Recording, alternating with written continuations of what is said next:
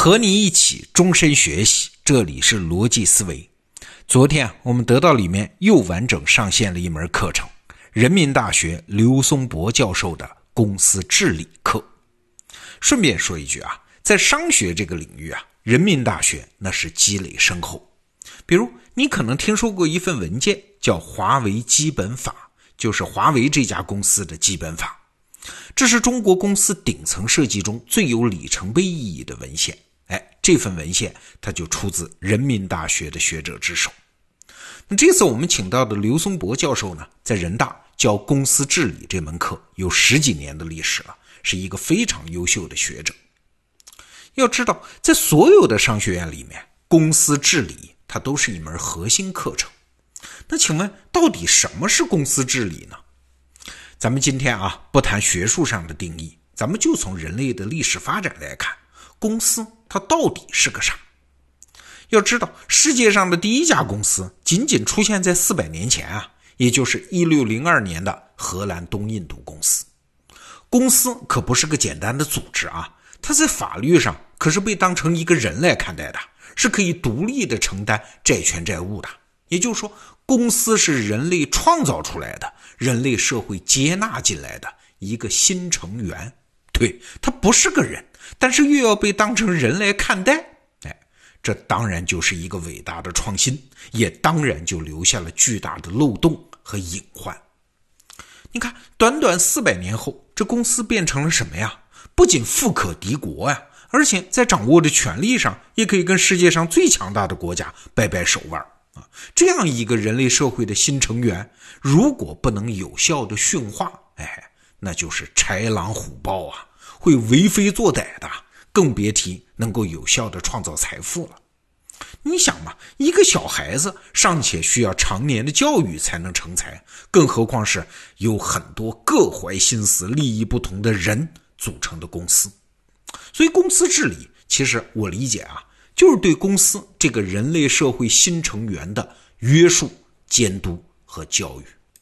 我自己学完了这门课，最核心的收获就是：如果我们不能站在公司的角度来看问题，而是用通常的观察人际关系的角度来看问题，哎，我们就理解不了一家公司。今天我来举一个刘松博老师课程里的例子，这也是发生在二零一八年中国互联网界的著名案例。话说，二零一八年的五月份，百度公司的二号人物叫陆琪，他宣布，因为个人和家庭的原因，他要从百度辞职。要知道，这位陆琪可是个传奇人物啊！他曾经担任微软的执行副总裁。微软的 CEO 鲍尔默对他是这么评价的：说陆琪啊，集资深专业技术知识、出色的领导能力和广泛的商业知识于一身。在业界是非常罕见的奇才，你看这个评价有多高？所以陆琪二零一七年加盟百度，是背负了很多人的希望啊，包括帮助百度实现人工智能技术的转型，重塑百度文化等等。所以这一年多之后，陆琪这么一辞职，这在当时就是一个爆炸性的新闻。短短几天内，百度公司的市值就缩水了百分之十四，蒸发掉了九百多亿人民币啊。当时各种评论都认为这是百度公司和陆琪个人双输的一个局面，百度失掉了一员大将，而陆琪呢是壮志未酬啊。那么请问真的是这样吗？当时的评论啊，基本是站在个人的角度来看问题的。比如站在陆琪这个个人的角度，很多人就替他抱屈喊冤啊，说任何一个大公司要是向外部开放高管职位。那都是个大坑啊！尤其是像百度这种公司，创始人那么强势，里面的利益关系那么复杂，你一个外来户还想推动变革，那结局注定就是失败。当然，也有人是反过来啊，站在李彦宏，就是百度公司老板的角度，有人这么分析：哎，说陆琪啊，那是个空降兵，推动改革是很难得到原来利益团体的支持的。所以结论是。一个企业最好别用空降的职业经理人，最好是从内部提拔总裁。这些观点也不能说有错，但是你发现没有，这些评论的背后，它都有一种情感色彩啊，就是我们中国人很熟悉的嘛，劝和不劝散，和呢就是好事，分呢就一定是悲剧。好了，那今天我们跟着刘松博老师，我们再来换个角度，从百度这家公司的立场，我们再来看看这件事儿的得失。首先，咱们得明确，陆琪这个人他的社会角色是什么？是职业经理人，对吧？对，专门有学者做了职业化的模型。简单说啊，就是看一个人是不是足够职业化，是要看三个维度的，就是职业技能、职业态度和职业道德。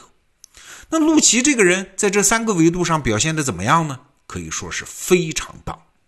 先看职业技能啊，有人说职业化就是以此为生，精于此道，哎，指的就是职业技能。陆琪多年以来就是互联网界的偶像级人物，他在雅虎和微软。都做过执行副总裁，是美国高科技企业总部里面做到最高位置的大陆华人。他的职业技能在来百度之前就被充分证明了。好，我们再来看职业态度，这指的就是从内心里认同和热爱自己的工作，愿意为事业做出牺牲。那陆琪这个人呢，作息规律，精力旺盛，平均每天工作要超过十五个小时，对每封邮件都会及时回复。啊，据说为人和善，非常好沟通。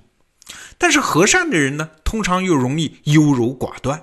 但是陆琪又是一个敢做敢当的狠角色，一年多时间大刀阔斧，几乎是重塑了百度的组织架构和人事架构。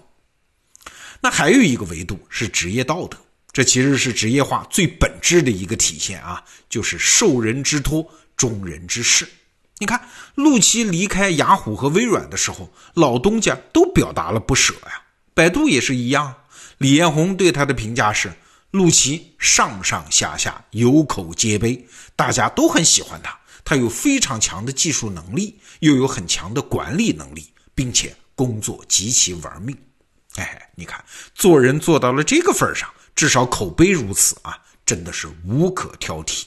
哎，你看，那为啥评论说他在百度的经历是一次失败呢？我们这听下来，分明是一次辉煌的胜利呀！对，我们再反过头来看另外一个主人公，就是李彦宏。那请问，百度的老板李彦宏失败了吗？也没有啊。陆琪来的时候，百度刚刚经历了那个著名的魏则西事件，哎，正处在低谷之中。李彦宏这个时候需要一个打破局面的人呢。那陆琪在任期间恢复了百度公司的元气，公司的股价上涨了百分之六十。就在陆琪离职的消息出来前几天，百度的市值马上就要破千亿了啊！虽然陆琪离职的消息出来之后，股价又跌下去百分之十四，但是你算算看，怎么着李彦宏也是赚了呀！而且更重要的是，转型人工智能是李彦宏一直想做的事儿。啊，其实，在一年多的时间里面，陆琪顶着压力代替李彦宏冲锋陷阵，还给百度留下了新的文化、新的思路和新的人事和组织架构，这都是李彦宏所需要的。所以，李彦宏也是赢家，甭管从哪头算啊，大家都是双赢。当然，你可能会说，为什么陆琪最后还是走了呢？对呀，百度这家公司的实际控制人是谁呀？老板是谁呀？李彦宏啊。李彦宏的岁数比马云还小四岁啊！如果他不想这时候退休，那百度这家公司的掌舵人就是他，谁也取代不了李彦宏的地位。如果李彦宏觉得陆琪这个时候离开是一个合适的时机，这有什么不可以呢？我打个不尽恰当的比方啊，比如说我开车半途抛锚了，现在我需要公路救援公司帮我把车拖出来修一下。好了，现在车修好了，我觉得自己能开走了。好，现在我付钱请救援公司走人，临走我还说声谢谢，对救援公司也很满意。哎，这明明是个双赢的局面啊，怎么会被评论者看成是双输呢？你发现没有，这个视角的差异啊，就在于有没有把公司本身看成是一个主体。如果我们把百度这家公司看成是一个社会成员，他有自己的意志、自己的命运、自己的道路，那么除他之外的每一个具体的人，哎，甭管是老板李彦宏也好，职业经理人陆琪也好，都是这家公司主体利用的资源，都是他路上的过客呀。彼此合作，只要是各有收获，那就是双赢啊！一拍两散，那其实是常态啊，没有什么好悲情。很久以前啊，我看到过一个故事，俄国作家列夫·托尔斯泰写出了小说《安娜·卡列尼娜》，那结尾呢，托尔斯泰就安排安娜卧轨自杀了。哎，很多读者就不干了，很愤怒，说你怎么把我们心爱的主人公的下场写得这么惨呢？哎，托尔斯泰当时回信说：“安娜她自己要死，我有什么办法呢？你看，人类创造出来的东西，往往自己就有了生命，有了意志。公司也是一样，我们只能接纳它，管好它，帮助它完成自己的使命，并且学会和它相处。这就是我们今天要学习公司治理这门课的价值。”刘松博老师《公司治理三十讲》已经在得到完整上线，强烈推荐给你。好，逻辑思维，明天见。